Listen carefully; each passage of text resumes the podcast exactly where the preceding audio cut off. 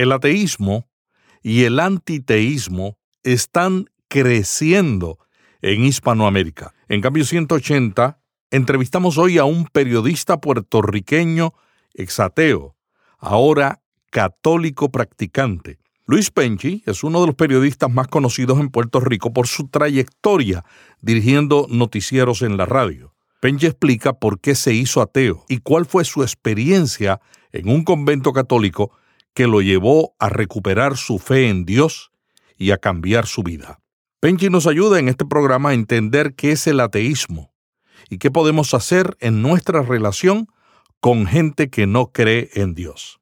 También entrevistamos al doctor Rubén Pérez Torres, director del Seminario de Teología Transformadora de la Iglesia de Dios en el sudeste de Estados Unidos, ubicado en Orlando, Florida. Pérez Torres fue fundador del Departamento de Teología de la Universidad Interamericana de Puerto Rico. Rubén tiene un doctorado de Oxford University en Teología Sistemática y otro en Teología Pastoral del Claremont School of Theology. Pérez Torres ha escrito 33 libros. Dialogaremos con el doctor Rubén Pérez Torres sobre ¿Dónde está Dios en el sufrimiento? Cambio 180. Lo más importante es lo que recomendaba San Francisco de Asís hace 800 años. Cuando vayan a predicar, si es necesario, hablen en realidad lo que hay es que actuar. Hay que comportarse como verdaderos cristianos. Hay que predicar con el ejemplo. Hay que actuar como cristianos. Hay que servir al necesitado. Hay que amar al que nos odia. Hay que ayudar al desvalido.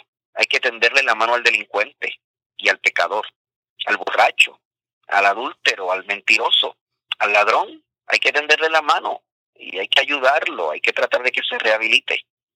Hay que ayudar al, vecino cuando se le queda el carro, cuando está en desgracia, cuando pierde el empleo. Hay que sonreír y poner la otra mejilla cuando alguien nos odia y nos critica.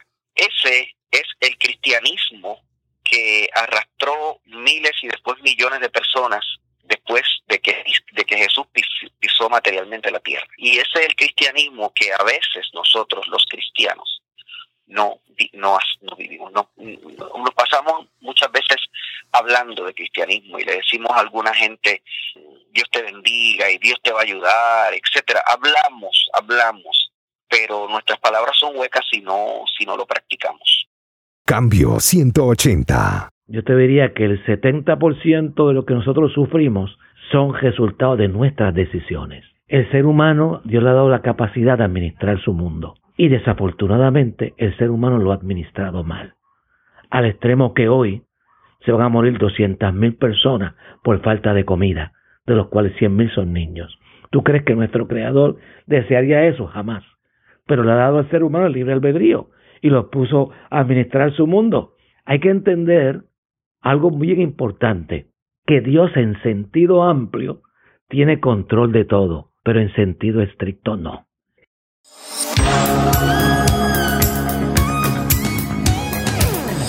Este es un podcast de la red Intermaná, ayudándole a vivir mejor. Cambio 180. Cambio 180 es auspiciado por cristianos.com, una comunidad sobre la iglesia, la Biblia, la cultura y la vida cristiana. Cambio 180. Un grupo ateo en Kirksville, North Carolina, atacó la religión hace tres semanas con vallas que decían, prosigue adelante y deja la iglesia, sé bueno, por el amor de Dios, felices fiestas. Las vallas auspiciadas por la American Atheist son una continuación de otras que publicaron hace un año, en el que una niña le dice a Santa Claus, todo lo que quiero para la Navidad es dejar la iglesia. Soy demasiado mayor para cuentos de hada. El ateísmo está creciendo en muchas partes del mundo y hay grandes autores como Richard Dawkins, Matthew Harper, Sam Harris y Christopher Hitchens que están llamando la atención de todos los pensadores en el mundo. Hoy vamos a entrevistar a un exateo, periodista puertorriqueño Luis Penchi, y nosotros quisiéramos dialogar con Penchi sobre este tema. Penchi, ¿qué te llevó a ser ateo? Bueno, yo estudié eh, en una universidad católica y toda la formación que recibí durante mi vida en, escuela primaria y secundaria fue eh, una formación religiosa y realmente yo no tenía mayor problema en, mi temprana niñez con, la religión. Mi, mi eh, familia eh, era esencialmente, es esencialmente católica y además estuve rodeado de, de muy queridos amigos míos evangélicos, así que estaba rodeado de cristianos y no, no fue ninguna experiencia negativa con ellos, ni con mi familia, ni con mis amigos, ni en la escuela, lo que me llevó a ser ateo mi formación universitaria se desarrolló en unos momentos de cambio y transición en la, sociedad del mundo, en que el materialismo y el, el desapego por temas religiosos o temas cristianos o temas espirituales estaba de moda. Eh, era un momento de, de, la era el momento de la guerra de Vietnam, era el momento de la del, mayor prestigio de la revolución cubana, era el momento de los hippies, era el momento de la rebeldía y en ese mismo momento yo descubrí filosofías, ideologías del materialismo científico que es parte de la filosofía del marxismo que estudié en la Universidad Católica por muy buenos profesores eh, de marxismo que no eran ateos y algunos de ellos no eran marxistas tampoco, eran marxólogos, pero me explicaron también eh, los planteamientos y lo hicieron en el contexto de una universidad católica que yo consideré más atractiva la explicación filosófica de cómo ocurren las cosas en el mundo y en la existencia y en la realidad que la explicación que había recibido hasta ahora. Los materialistas científicos del marxismo explican que el mundo eh, obviamente está compuesto, el mundo, el universo está compuesto de materia y que hay un continuo cambio en esa materia eh, y en esa y en esa realidad de, los, de, de, las cosas vivientes y de las cosas no vivientes y ese continuo cambio se llama dialéctica es la unión de los contrarios. Y en la unión de los contrarios se va reproduciendo el mundo y se va desarrollando una dinámica materialista que en el plano de la de la conducta humana está determinada por la economía. Quien tiene el poder económico es realmente lo importante, es lo que determina eh, en esencia ese movimiento eh, materialista dialéctico. Eso se contrapone la dialéctica espiritual, que también se parece mucho, pero que es realmente concibe a Dios, a la existencia de Dios, que la inspiró y la tradujo y la planteó el, el filósofo alemán Hegel. Así que a mí me convenció más el materialismo dialéctico que el otro, que la otra dialéctica espiritual y, por ahí empecé a, tener un cuadro más coherente para mí en aquel momento de cómo explicar los fenómenos y las cosas. Esto hay que a esto hay que añadirle que la universidad todavía se estudia que las sociedades más adelantadas y las sociedades que progresan son las sociedades que están secularizadas, son las sociedades en donde la religión no es importante y donde la gente aprende a valorar la realidad con base en los avances de la ciencia, no con base en filosofías teóricas o visiones eh, eh, espirituales que en aquel momento a mí me parecían fantasiosas. Así que me parecía más plausible toda esa toda esa, esa realidad y me convertí en ateo no porque odiara a los religiosos o no porque tuviera malas relaciones con los religiosos o no porque tuviera una mala experiencia con Dios. Yo no odiaba a Dios ni odiaba a los religiosos ni tenía mayor problema con ellos y con el fenómeno religioso, de hecho, lo respetaba como una actividad humana eh, a la que tienen derecho unas personas y lo y como periodista lo cubría, decía, no, bueno, esto es, hay una gente que hace que hace esto y, y, es noticia también lo que ellos hacen. O sea, no había una adversión más bien había una concepción filosófica. Y así hay, de mi generación, hay mucha gente que son ateos, que siguen siendo ateos. Yo no compartía tampoco mi ateísmo con la gente, o sea, no lo promovía. Yo no estaba diciéndole a la gente, tienes que ser ateo, yo soy ateo, este, tienes que seguir lo que yo sigo. Sino cuando alguien se trataba de de convencerme de lo contrario, pues yo lo, lo rebatía cordialmente. Pues no era un, yo no era un propagandista del, del ateísmo, ni tampoco lo estaba, ni tampoco le estaba diciendo a todo el mundo que era ateo, porque convertí en periodista y, en aquella época del 70, el 80 y el 90, los periodistas sencillamente no hablábamos de nuestras preferencias personales. Y mi, y mi preferencia personal era el ateísmo, pero yo no estaba eh, promoviendo, ni siquiera la estaba identificando como mi preferencia. Luis, una vez tú escribiste que cuando eras no creyente lo hiciste pensando en que hacías un bien a la humanidad, concentrándote en la dignidad y belleza del ser humano. ¿Puedes explicar? El ateísmo en el que, que era mi, forma de, ver la vida era un ateísmo humanista era precisamente la concepción de que, de que cuando la gente puede valorar al ser humano y puede descubrir la dinámica del desarrollo humano en esa en ese esquema eh, de, dialéctica en esa unión de los contrarios cuando uno puede descubrir las luchas la belleza el esfuerzo del ser humano por, por superarse en esa dialéctica entonces uno como ateo eh, entiende que le está haciendo un bien a la humanidad el pensar de esa manera y también entiende eh, cuando piensa de esa forma que la religión es como decía Carlos Marx, el opio del pueblo.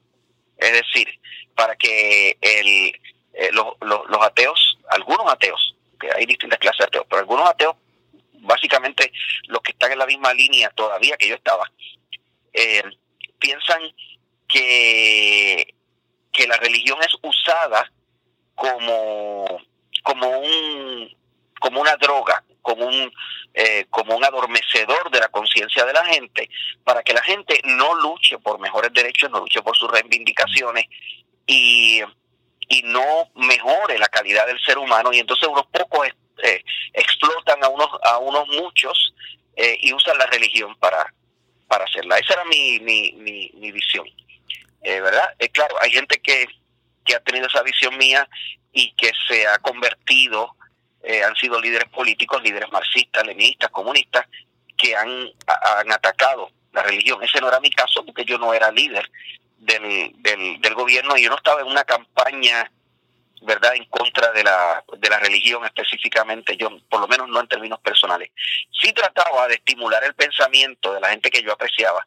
Cuando me trataban de convencer pues yo decía no mira piensa bien lo que estás pensando porque eso todo eso son patrañas la realidad es esta esta otra verdad Luis. Luis, tú has estado en los dos mundos, en el mundo del ateísmo, ahora eres un devoto creyente. ¿Son ateos todos los que dicen que son ateos? No, hay mucha gente eh, que yo leo por ahí, que ponen cosas en Facebook y en, las y en las redes sociales diciendo que son ateos, que, que no tienen esta concepción coherente del mundo que, tienen estos ateos de los que yo era parte. O sea, eso, eso es lo que yo llamo ateos de pacotilla. Eh, el, ateísmo, como todo, se está poniendo ahora de moda. Eh, y entonces hay gente que dice que son ateos y no saben ni lo que eso significa.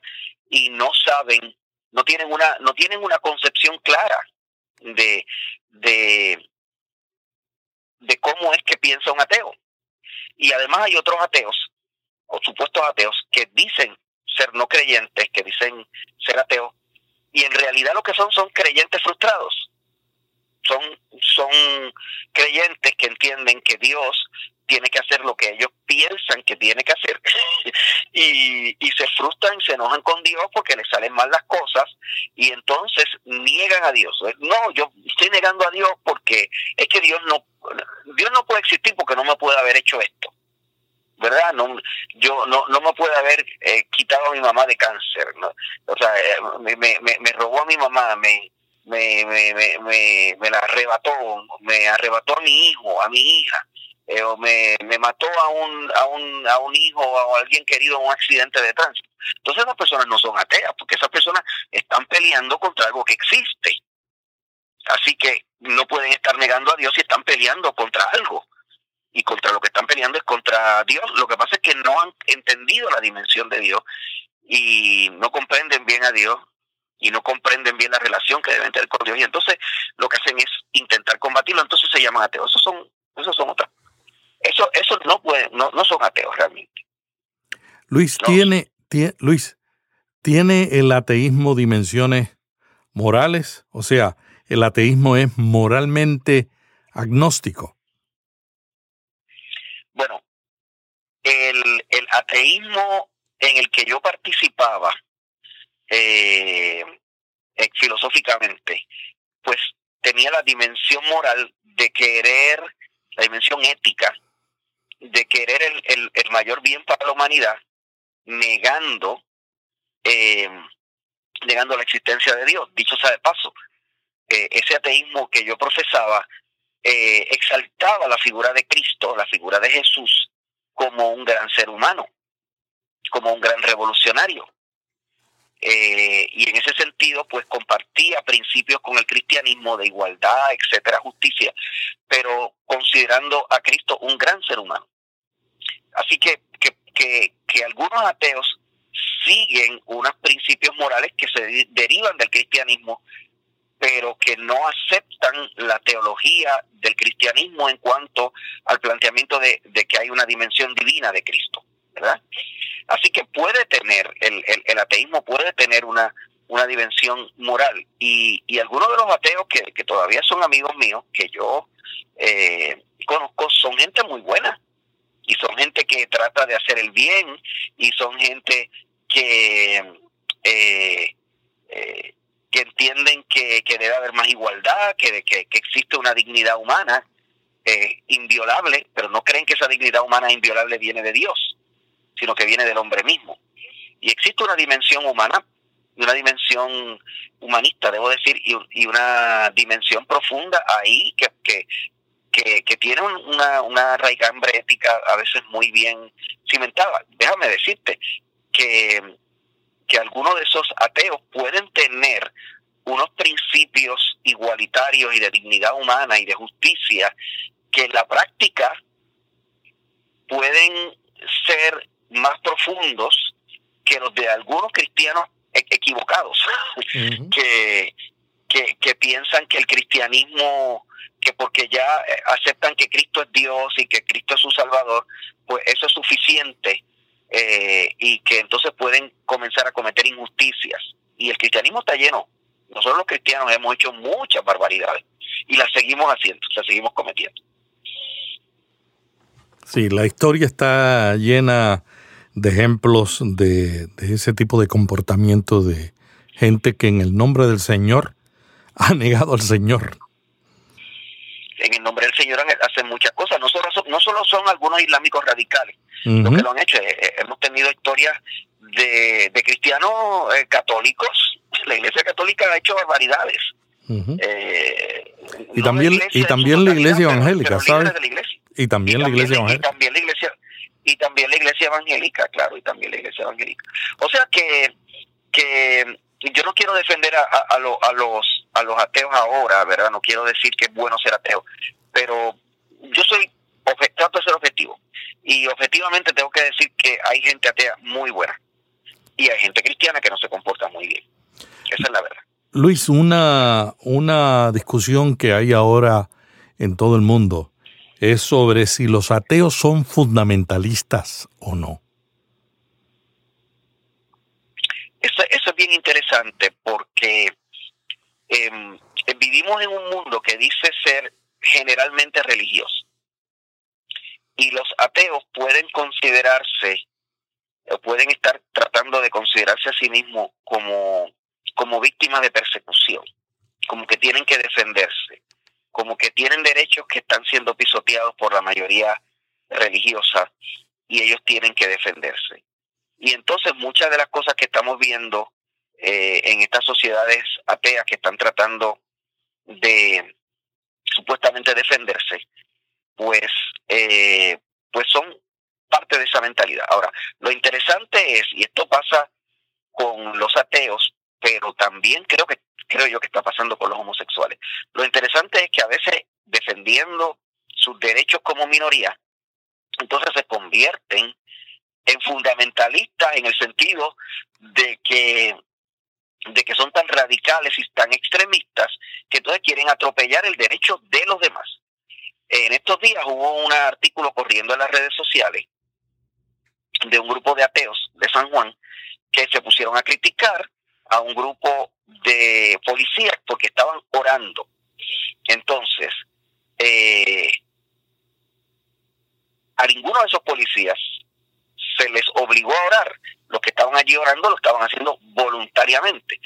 Eh, el planteamiento es, ¿puede un ateo decir que tiene derecho a ser ateo? Y que si no lo quieren obligar a orar, él no tiene que orar. Y entonces, por otro lado, ese mismo ateo puede decirle a los policías que tienen ganas de orar que no deben orar porque ellos son ateos. O sea, es, es, es, eh, es una forma de defensa que incurre en el mismo error que los ateos están tratando de imputarle a la mayoría. Los ateos le están tratando de imputar a la mayoría que les quieren imponer a ellos la creencia en Dios. Y ellos están tratando de imponerle a la mayoría que, ellos no deben creer en Dios. Eh, y en realidad es un problema de, tolerancia, es un problema de civilización y es un problema de, respeto, un problema de respeto. O sea, los ateos no pueden pretender que porque ellos son ateos, los demás, que es la mayoría, sean ateos también. Y los, y los homosexuales, que, que tienen, han ganado unos derechos en la sociedad, no pueden pretender que la gente acepte totalmente su estilo de vida si no están de acuerdo, porque uno tiene derecho a conciencia y tiene derecho a pensamiento. Yo no puedo dejar de pensar que el matrimonio eh, ideal y que el matrimonio realmente entre un hombre y una mujer. Yo no puedo dejar de pensar eso, aunque los homosexuales quieran que yo no piense eso, ¿verdad?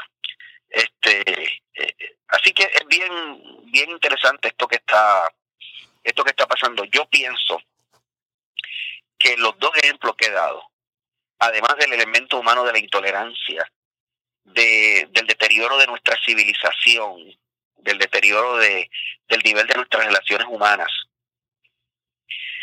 eh, de la manipulación a veces mediática y publicitaria, etcétera. Además de eso hay un elemento espiritual. Ese ateísmo em, atropellante contra los cristianos a mí me preocupa porque no solo es un, mal síntoma de civilización, sino que a ese yo no tengo pruebas, esto es solo una intuición espiritual, pero a ese yo le, le adjudico, le ascribo un liderato satánico. Hay una expresión muy común que se está dando para identificar a ese grupo, que es el antiteísmo son los que se oponen activamente a las creencias religiosas, es decir, no solo defienden el argumento de que Dios no existe, sino que además se oponen directamente a cualquier religión organizada o a la creencia en cualquier deidad. Y hay alguna gente que está preocupado porque creen que el antiteísmo puede ser muy agresivo y muy violento yo creo que, eso es lo que yo planteaba. Yo creo que ahí hay un elemento de manipulación satánica. Mm. Eh, no es que Satanás no estuviera también, de alguna forma sutil, detrás de las ideas que yo tenía y que todavía algunos de mis amigos tienen. Pero esta es una expresión más peligrosa, esta, esta del antiteísmo es una expresión más peligrosa que el ateísmo filosófico vamos a decir que el ateísmo filosófico es más civilizado y es más eh, pacífico y, puede ser hasta más tolerante. Quiero puntualizar que nosotros los cristianos y que nuestro tipo de sociedad cristiana occidental tiene que tener cuidado porque además de esas expresiones claras de antiteísmo o de ateísmo, hay a veces unas expresiones de ateísmo bien solapadas eh, que, que, que, han, que han permeado en nuestra sociedad y en nuestros medios. Yo que soy periodista, eh, en un momento dado, eh, cuando me enfermé en el convento y, regresé a Puerto Rico, trabajé un tiempo en una emisora de radio comercial en Puerto Rico, una emisora de noticias que, en la que había trabajado ya antes, previamente, no había trabajado como directivo primero y ahora estaba trabajando solo como soldado de fila y, e hizo una entrevista sobre un centro comercial que en Ponce, que como tú sabes, porque es de esa zona de Puerto Rico, hace mucho calor, habían cortado los árboles, habían talado los árboles eh, para construir una extensión del centro comercial. Y un grupo de ambientalistas se opuso y se formó toda una controversia sobre esto. Esto era una controversia básicamente civil, no una controversia religiosa. Pero yo usé una metáfora, usé una imagen literaria para decir que, que realmente los que estaban haciendo esto estaban sirviéndole a Satanás porque Ponce se iba a convertir en un infierno. Tú cortas los, los, pocos árboles que hay en una ciudad tan caliente como Ponce y convierte la ciudad en un infierno. Lo dije así, no, no, estaba, no estaba refiriéndome realmente un culto a Satanás y todo el que me estaba escuchando tenía que saber que eso era así.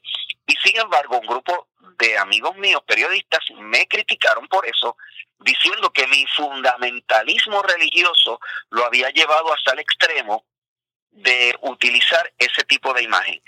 Y yo les contesté, entonces, si yo hubiese dicho que el, eh, si yo hubiese dicho que los planetas se alinearon en contra del ambiente, si hubiese dicho que hay que eh, meditar como Buda para evitar que esto pase, si hubiese usado otro tipo de símil que ahora se usa bastante en el periodismo y que no es cristiano, que tiene que ver con el, con el hinduismo o con Buda o con la astrología, si hubiese dicho eso, hubiese sonado bien civilizado porque, porque a veces se maneja en nuestros medios el concepto de que usar el cristianismo es incivilizado y atrasado, pero usar metáforas de otras culturas eh, eh, orientales es culto y elegante, ¿verdad? Eso, esto es una forma en que estamos cultivando, no el ateísmo, pero un, en cierto sentido un anticristianismo, ¿verdad? Eh, es la forma que hablamos y a veces ni nos damos cuenta. Los, eh, eh, los periodistas a fin de año en Puerto Rico, muchos de ellos hacen entrevistas a astrólogos y a mentalistas, etcétera, y a personas que se basan en otro tipo de cultura para, para que descifremos qué va a ocurrir en el próximo año. Pero si entrevistamos a un evangélico profeta o a un católico vidente, eso no es plausible. Eso sería, eso sería eh, anticultural y sería atrasado. Pero entonces, un astrólogo es elegante y es moderno. Es el tipo de, de manejo de un lenguaje que es cada vez más anticristiano y que alimenta también de alguna manera el ateísmo, porque va socavando la forma en que, en que hablamos. Es como que es una mala educación decir Dios te bendiga en los medios, ¿verdad? Y quizás ahora con Star Wars será bueno decir la fuerza te acompañe. o sea, la forma, la forma en que nosotros hablamos en los medios a veces es porque nos da vergüenza hablar en términos cristianos periodistas que dicen ser cristianos, que dicen creer en Dios, les da vergüenza mencionar a, Cristo mencionar a Dios, pero no les da vergüenza mencionar otro, otras culturas, mencionar términos en otras culturas. Eh, todo eso va eh, todo eso nos va llevando a una, a una sociedad en donde se dice muchas veces que se es cristiano, o se dice que vivimos en una sociedad judeocristiana, pero se están incluyendo elementos que niegan ese, esos principios de, sociedad eh, cristiana. El, estamos educando niños y adolescentes y jóvenes y, y adultos también. Estamos eh, eh, diciéndole que, que nosotros no tenemos que depender de Dios, tenemos que depender del celular o del, del iPad o, de la tableta o, o, del Internet, ¿verdad? O del satélite. Estamos eh, cultivando gente que depende de eso, que su Dios es el celular y su Dios es el, el Internet. Y esos niños que están creciendo, que no tienen muchos ninguna educación cristiana, porque si los papás no van a una iglesia evangélica ni católica, ni están en un colegio ni evangélico ni católico, y lo único que saben sobre cristianismo es lo que de vez en cuando pueden escuchar por los medios de comunicación, que está es cada vez menos y a veces más distorsionado, ¿verdad? Pues esos niños que Dios tienen, el Internet, esos niños con un botón, con un, con un dedo, ni, ya ni con un botón, con un dedo tocan una pantalla y aparece lo que ellos quieren que aparezca. ¿Y en qué Dios van a creer esos niños? Luis, no hay duda de que vivimos en una sociedad anticristiana. ¿Qué puede hacer un cristiano que está conviviendo con amigos y familiares que son ateos? ¿Qué tú le recomendarías? Lo más importante es lo que recomendaba San Francisco de Asís hace 800 años cuando vayan a predicar, si es necesario, hablen. En realidad lo que hay es que actuar. Hay que comportarse como verdaderos cristianos. Hay que predicar con el ejemplo. Hay que actuar como cristianos. Hay que servir al necesitado. Hay que amar al que nos odia. Hay que ayudar al desvalido.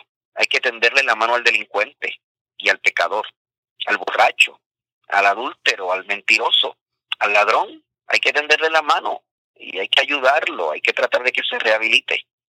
Hay que ayudar al, vecino cuando se le queda el carro, cuando está en desgracia, cuando pierde el empleo. Hay que sonreír y poner la otra mejilla cuando alguien nos odia y nos critica.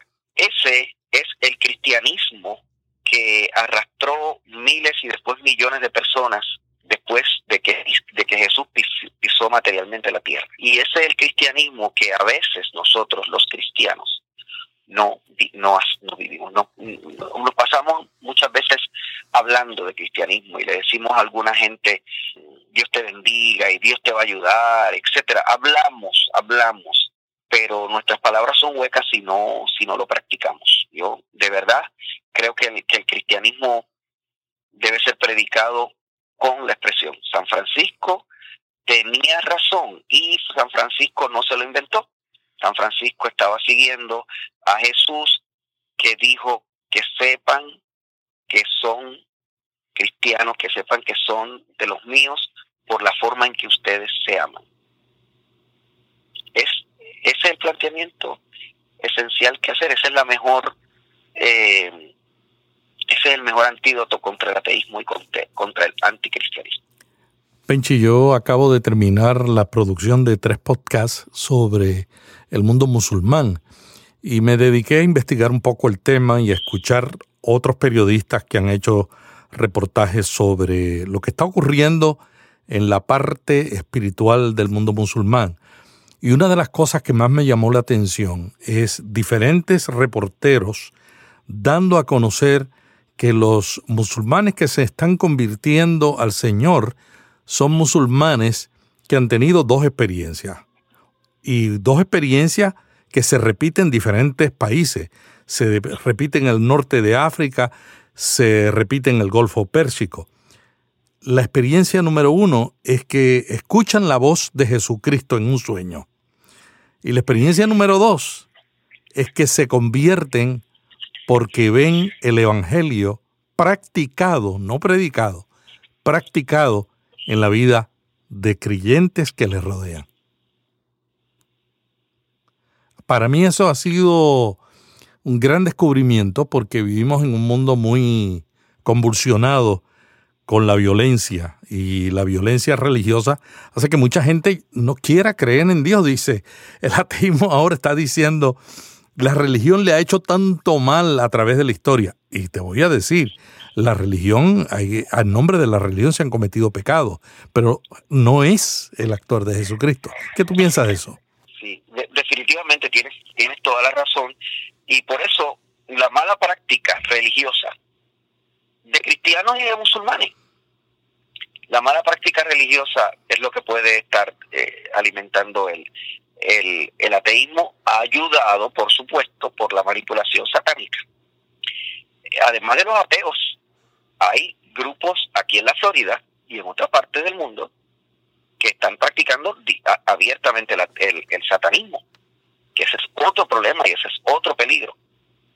O sea que definitivamente lo que hay es que practicar el cristianismo, es la forma, es la forma en que podemos eh, atacar. Y eso nos corresponde a nosotros, no a los teólogos, ni a los filósofos, ni a los profesores, ni siquiera a los sacerdotes o pastores, nos corresponde a nosotros, la gente que, que practica el cristianismo eh, en la calle.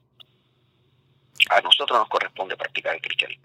Gracias por este diálogo sobre el ateísmo, una gran experiencia conversar contigo, amigo del alma, pero también una persona que dejó de ser ateo y que se convirtió al cristianismo en un convento franciscano y que ahora le sirve al Señor. ¿Cómo ha sido tu vida en estos últimos años? Y con esto cerramos la entrevista en ese caminar con Dios. Sumamente interesante porque el, el haber abierto mi corazón, mis oídos, mi mente y mi espíritu a Dios y haberlo hecho con sinceridad y con cierto desprendimiento, ha provocado que yo esté bien atento, no porque yo sea un ser especial, sino sencillamente porque tomé la decisión voluntaria de escucharlo, de, de, ver que se me estaba revelando y decir y decirme a mí mismo, no, esto no es casualidad, estos incidentes que han ocurrido en mi vida, esta coordinación de eventos, sucesos, eh, no es casualidad, está organizado solo por alguien que puede tener control del tiempo y el espacio. Y fue una decisión racional, fue una decisión racional, pero requirió una voluntad personal. Pero el hacer eso ha provocado que mi vida ahora fluya en un devenir, pero en vez de ser un devenir materialista, es un devenir espiritual, es, es, un, es un dejarme llevar por lo que Cristo pone en mi camino, por lo que Dios pone en mi camino, y por, por seguir ese camino. Inicialmente en un convento y ahora como franciscano laico, en un caminar que incluye trabajo periodístico, pero incluye trabajo espiritual, que incluye trabajo con católicos, pero también incluye trabajo con, con evangélicos. Y quizá algún día incluya trabajo con, con islámicos, yo no sé, yo dije que sí, dejé todo lo que tenía para decir que sí, dejé propiedades, dejé familia, dejé carros, dejé ropa, dejé todo para, para irme al convento porque era, era, era la, forma en que, que, tenía que hacerlo y podría parecer que perdí, perdí el tiempo porque finalmente no me quedé en el, con, en el convento, pero es que tenía que dejarlo todo para ser una nueva criatura y entonces poderle decir que sí, de verdad, eh, porque mucha gente que dice que sí de boca, pero no deja sus pequeños dioses. Yo tuve que dejar todos esos pequeños dioses de la comodidad, del carro, del trabajo, del sueldo, de la familia, de los amigos, de los, privilegios, del prestigio. Tuve que dejar todo eso para entonces poder seguirlo de verdad. Y no es que todo el mundo tenga que hacerlo de manera tan dramática como pasó conmigo, yo creo que conmigo pasó así porque si no, nunca realmente me iba a convertir. Pero en, en alguna medida, aunque no a todo el mundo le tiene que pasar de forma tan radical que como a mí, no todo el mundo tiene que convertirse en un, en un franciscano descalzo y pobre. En cierto sentido, la única forma en que uno puede vivir el cristianismo de verdad es negándose a uno mismo.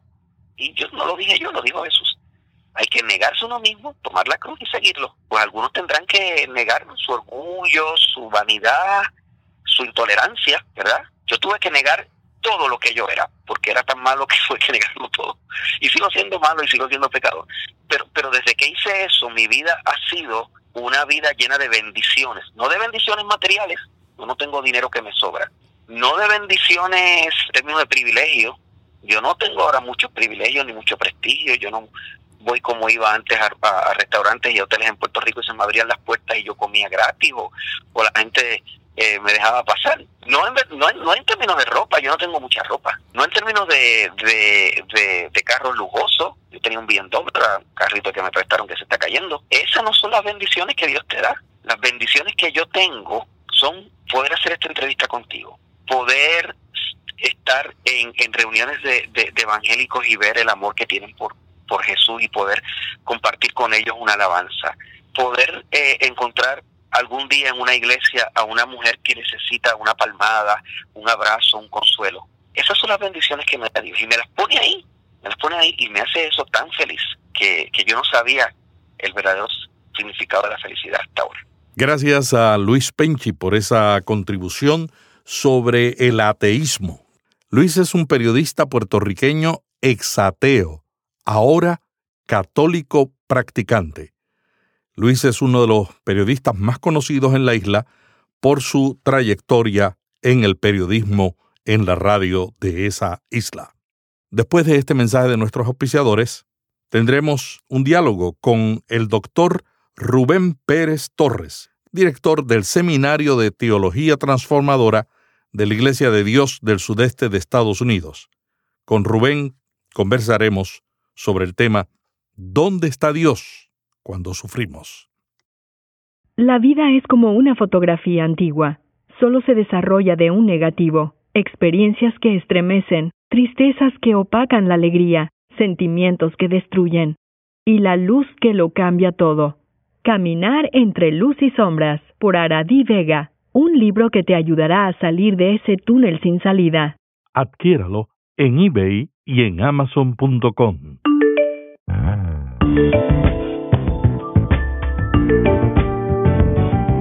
Rubén, mucha gente se pregunta por qué sufrimos tanto. Y la respuesta que a menudo reciben es que es de la voluntad de Dios, que Él ya determinó hace mucho tiempo todo lo que iba a suceder, hasta las desgracias. Y a muchas personas que han hecho esta pregunta les han dicho que los caminos de Dios son misteriosos. ¿Por qué existe el sufrimiento? Primeramente, yo te quiero decir categóricamente que esa no es la voluntad de Dios. Jesús dijo, si vosotros siendo malos sabéis dar buenas dádivas a vuestros hijos, cuanto más vuestro Padre Celestial nos dará todas las cosas que le pidáis. Para mí la esencia de Dios es el amor. Algunos piensan en la seidad, que es la capacidad que Dios tiene de ser en sí mismo, como pensaba Tomás de Aquino. Otros piensan que es, qué sé yo, sus poderes, su omnipotencia, su omnipresencia, pero para mí la esencia de Dios es el amor. Fíjate que el concepto cristiano más hermoso está en 1 de Juan capítulo 4 versículo 8, que Dios es amor. No dice que Dios es amoroso. Si, si dijera que es amoroso, sería un adjetivo. Dice que es amor, es un sustantivo. Por lo tanto, la esencia de nuestro Creador es el amor. ¿Y qué es el amor? El amor es la virtud mediante la cual Dios entrega su bien a toda la creación. ¿Y cuál es su bien? Su misericordia, su justicia, su fidelidad. El sufrimiento, a mi entender, yo te diría que el 70% de lo que nosotros sufrimos son resultado de nuestras decisiones. El ser humano, Dios le ha dado la capacidad de administrar su mundo. Y desafortunadamente el ser humano lo ha administrado mal. Al extremo que hoy se van a morir 200.000 personas por falta de comida, de los cuales 100.000 son niños. ¿Tú crees que nuestro Creador desearía eso? Jamás. Pero le ha dado al ser humano el libre albedrío y lo puso a administrar su mundo. Entonces, hay que entender algo muy importante, que Dios en sentido amplio tiene control de todo, pero en sentido estricto no. ¿Qué quiere decir sentido amplio? Porque Dios lo permite. Y Dios lo permite por las decisiones de los seres humanos. Un ejemplo bien, bien elemental.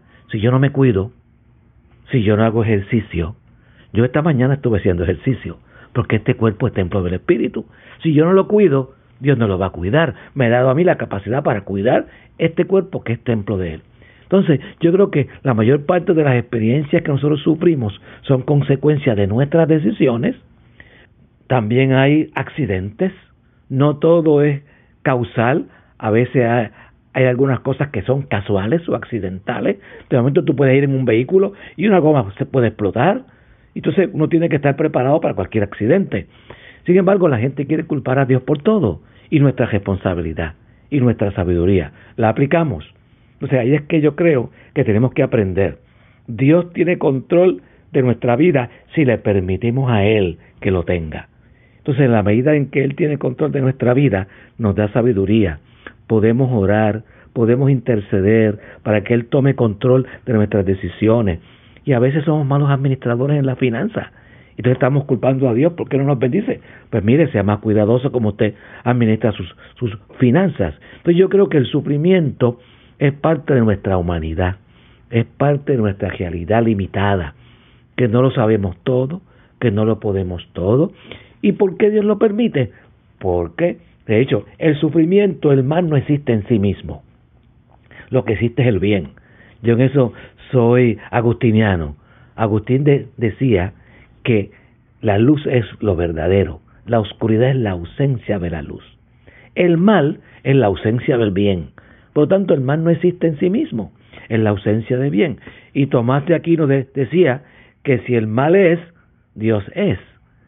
¿Por qué? Porque Dios representa el bien. El ser humano tiene que aprender a administrar su tiempo, y el tiempo es, es la única virtud, es la única gracia, es la única bendición que no se repite este día no regresa a nuestras vidas.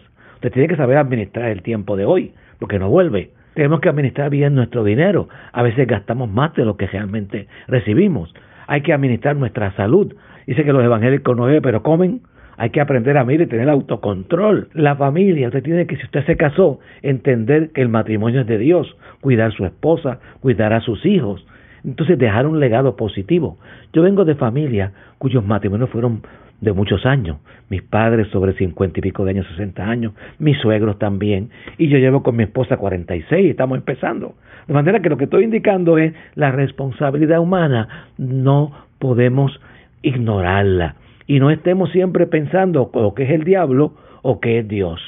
Por ejemplo, usted se, se levanta tarde y va a prisa conduciendo y en mi país se dice y se come el pare y lo denuncian y dice que diablo malo. El diablo fuiste tú, que no te levantaste a tiempo, que no guiaste con cuidado. O sea, el mal es real en cierto sentido de que lo sufrimos, de que lo vivimos, pero en su esencia no existe porque es consecuencia mayormente de nuestras decisiones, de nuestras malas acciones y de los poderes del mal también que quieren destruir nuestra fe. Rubén, hablemos de los creyentes. Hay muchos creyentes que oran con fe y luego al ver que Dios no le responde, a veces se preguntan, ¿por qué le pasan cosas malas a gente buena? Jesús lo dijo muy claramente, Juan capítulo 16, en el versículo 33. Estas cosas os he hablado para que en mí tengáis paz. Mire, la paz, la palabra paz es armonía.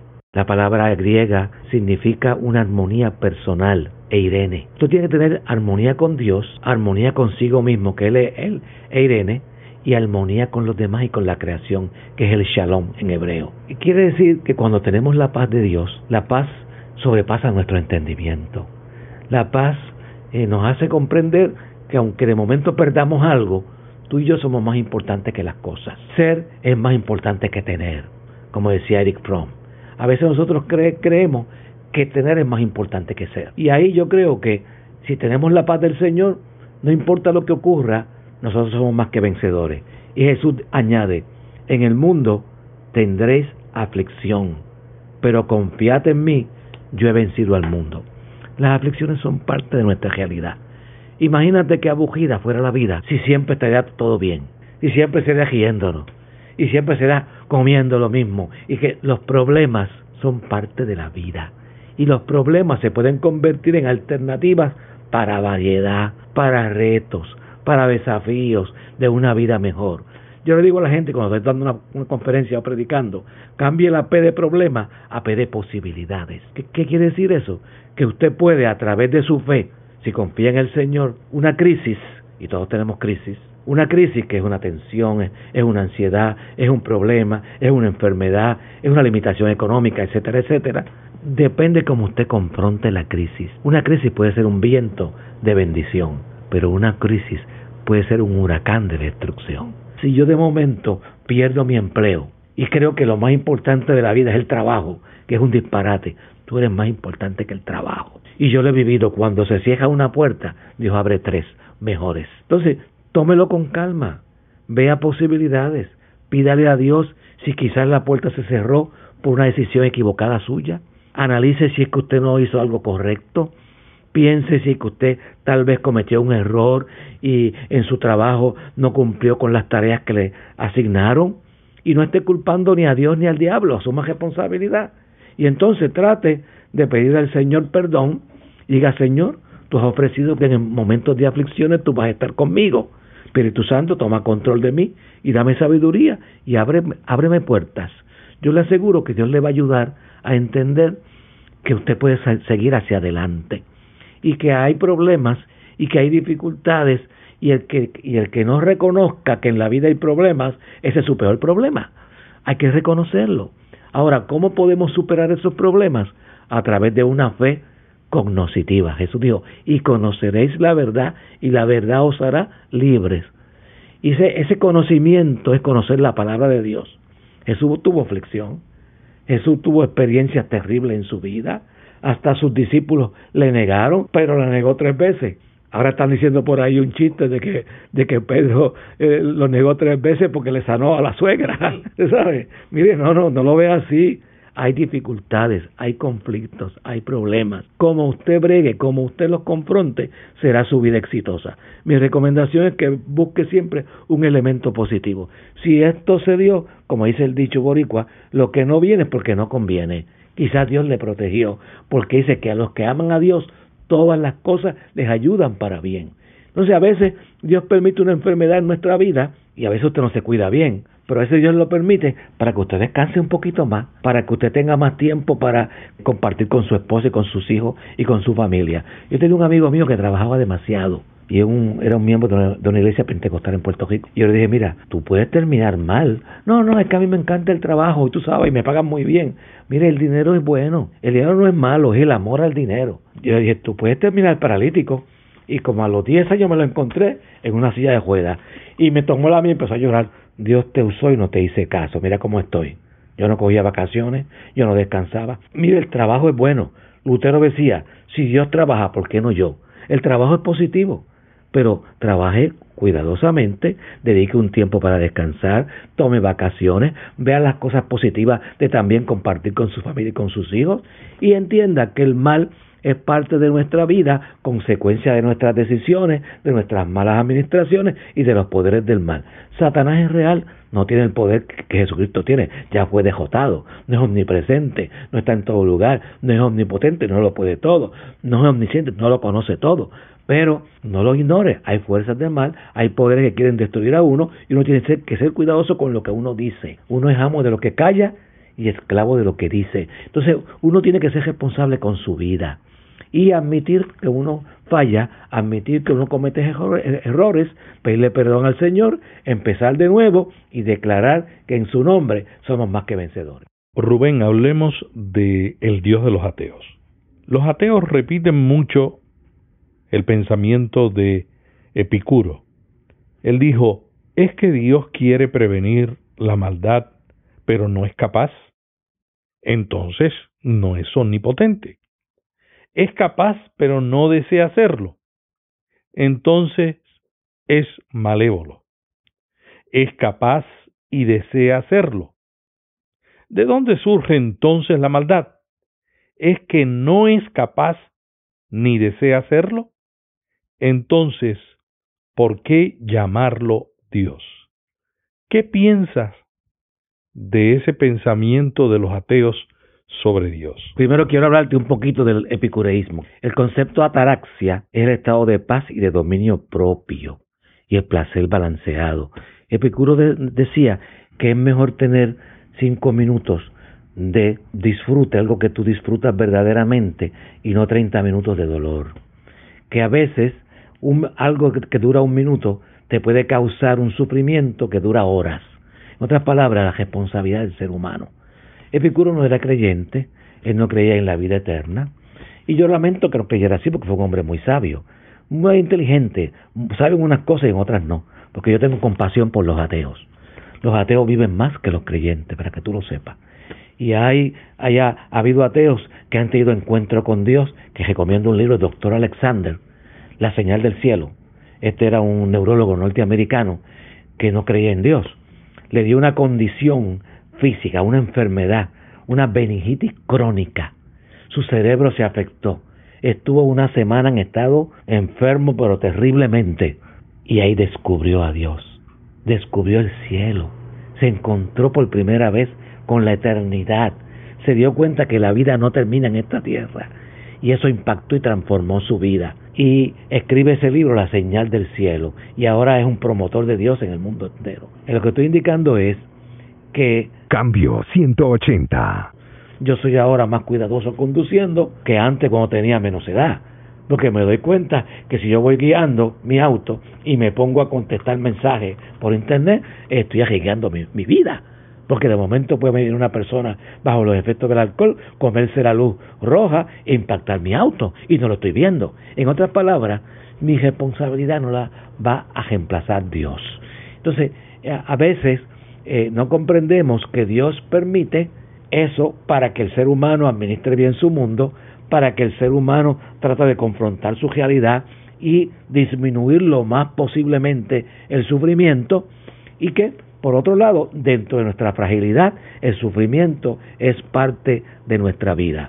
Así que, de alguna manera, ah, no comparto la visión de Epicuro de que Dios no puede existir porque Dios no impide, es que no, no lo puede impedir. Porque si lo impide, seríamos nosotros muñecos, seríamos robots de Él. No, nos dio libre albedrío, nos dio la capacidad de administrar su mundo, nos dio capacidad de tomar decisiones. Es más, Jesús dijo, si alguno quiere seguir en pos de mí, la decisión personal es muy importante, tome su cruz, niéguese a sí mismo y sígame. En otras palabras, mi responsabilidad nunca la va a realizar Dios. Entonces Dios es real a pesar del sufrimiento. Yo llevo toda una vida de creyente. Yo nací en una iglesia y llevo, wow, ya 67 años sirviendo al Señor. Y si yo regresara otra vez, volvería a mi niñez.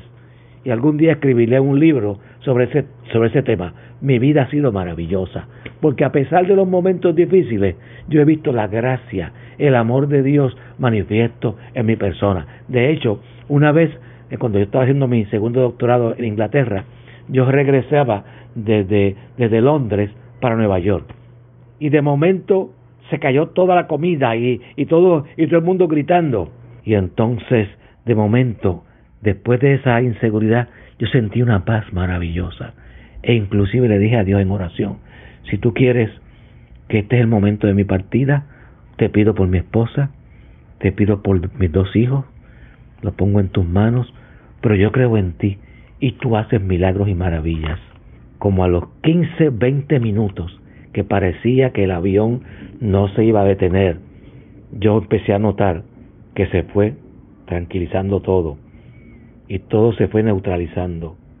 Y a la media hora comenzó a comenzaron a funcionar los motores del avión. Cuando llegamos a Nueva York, el piloto que iba al frente nos vio los que estábamos allí saliendo. Dijo, por favor no se vayan, quiero decirles algo.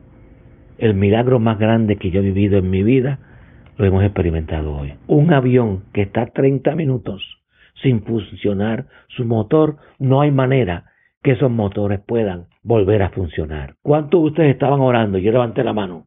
Y habían como 20, 30 personas que estábamos orando. Pues gracias por sus oraciones. Dios puso este avión a funcionar. En otras palabras, yo le digo a usted, no se deje ir meramente por la crisis. Cuando llegue un momento difícil, clave a Dios. A través del profeta Jeremías nos dice, clama a mí, te responderé y te enseñaré cosas grandes y dificultosas que nadie conoce. En otras palabras, trate de ver el sufrimiento como una oportunidad para usted madurar en su fe, para usted crecer en su acercamiento a Dios. Reconozca sus limitaciones y vea en qué medida usted ha contribuido a, a crear esa crisis y usted admita y pida perdón. Y entienda que el sufrimiento es temporero y que un día entraremos a la eternidad con nuestro Dios y allá viviremos felizmente para siempre. Rubén, alguna gente tiene temor de expresar o conversar con sus consejeros o pastores sobre sus dudas. ¿Qué puede hacer una persona que tiene dudas y no se atreve a manifestarlas? Pues mira, yo le sugiero cuando usted tenga dudas y usted va a su iglesia, la que usted prefiera, acérquese al pastor o a la pastora o a los líderes de la iglesia y pregunte. Hay que preguntar. La vida hay que reflexionarla. ¿Qué es reflexionarla? Pensarla.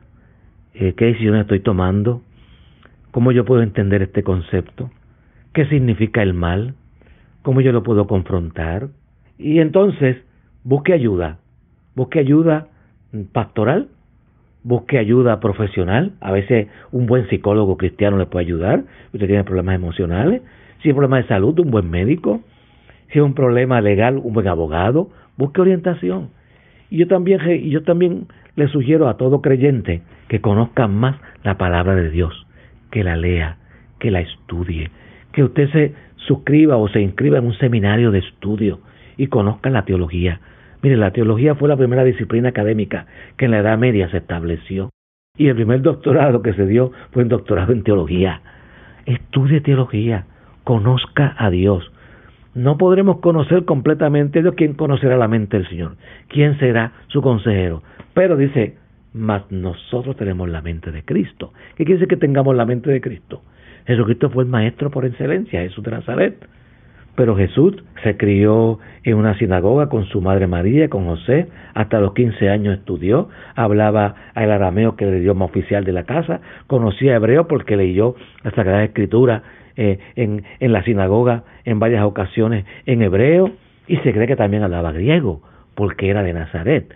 Entonces, si Jesús podía hablar más de un idioma, y Jesús eh, impresionó a la gente citando el antiguo, lo que llaman los judíos el Tanakh, el Antiguo Testamento, pues conocía la Biblia judía, conozca la palabra, estudie, prepárese y comprenda que aunque usted y yo no lo conocemos todo, debemos cada día conocer más. Y el maestro por excelencia es Jesús de Nazaret. ¿Cómo enfrentó la crisis? ¿Cómo enfrentó las frustraciones? ¿Cómo enfrentó a los enemigos? Sus discípulos le, negaron, hasta le vendieron, Judas Iscariote, eh, ¿verdad? Y cómo él tuvo misericordia tuvo perdón. Y por eso enseñó, un nuevo mandamiento os doy, que os améis uno a los otros. En esto sabrán que sois mis discípulos. Si tuvierais amor, los unos para con los otros. Juan 13:33. Necesitamos hoy descubrir el amor de Dios. Por eso hablaba al principio de que la esencia de Dios es el amor. Y el amor verdadero es el perdón. Que usted perdone a sus enemigos. Que usted perdone a la gente que le hace mal. Cuando las personas perdonan, se sanan.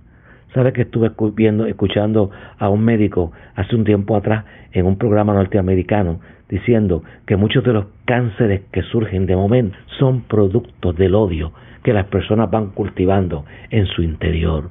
No odia a nadie, no guarde rencor, aprenda a perdonar. Jesús nos perdonó. Cuando usted perdona, se libera, se sana interiormente. Entonces, mi recomendación, busque ayuda, busque consejo, eh, consulte con su pastor o su pastora, consulte con un amigo que sea preparado y trate de conocer mejor la palabra de Dios, leyéndola todos los días.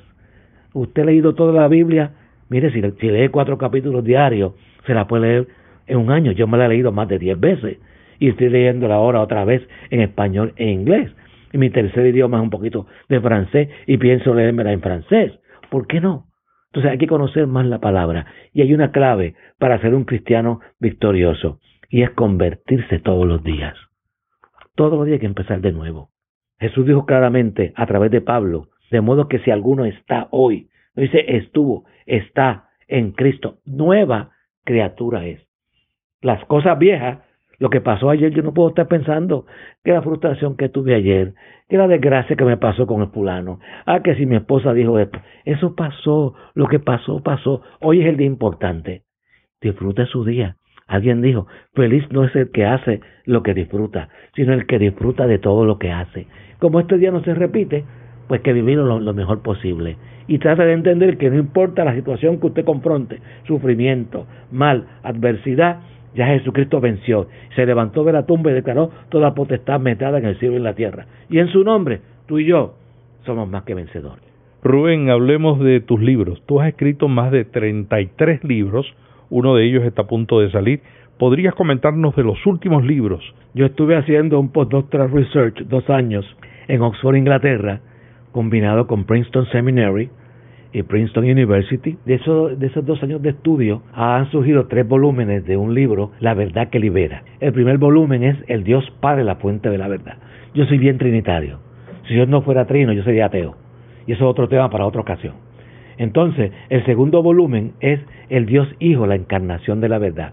Y el tercer volumen es el Dios Espíritu Santo, la comunicación de la verdad. Hay otros libros que hemos publicado, donde está Dios en el sufrimiento humano? Se le llamó cristiano que se revisó recientemente, existe el cielo, son los, más recientes, la iglesia ante la posmodernidad, ¿qué sucederá? sobrevivirá la iglesia en el siglo XXI, Cristo es nuestra paz, es una espiritualidad sanadora. Todos esos libros son buenos para hoy. Si usted entra a Amazon, los puede encontrar y los puede comprar y ahí usted conocer algo más de este Dios maravilloso a quien servimos y que nos ha hecho personas felices.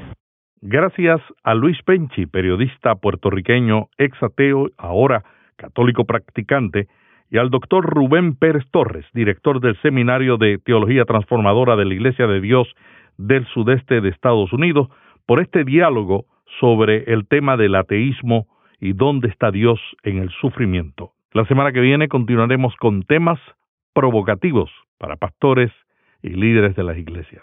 Hasta aquí Cambio 180. Cada semana, Melvin Rivera Velázquez dialoga con destacados invitados sobre temas de interés para pastores y líderes. Cambio 180 le ayuda a mantenerse relevante en un mundo cambiante. Si este podcast le gustó, vaya a iTunes y suscríbase para recibirlo automáticamente lo publiquemos. También déjenos ahí una valorización y comentario. Para más artículos sobre estos temas, visite cambio180.com. Cambio 180.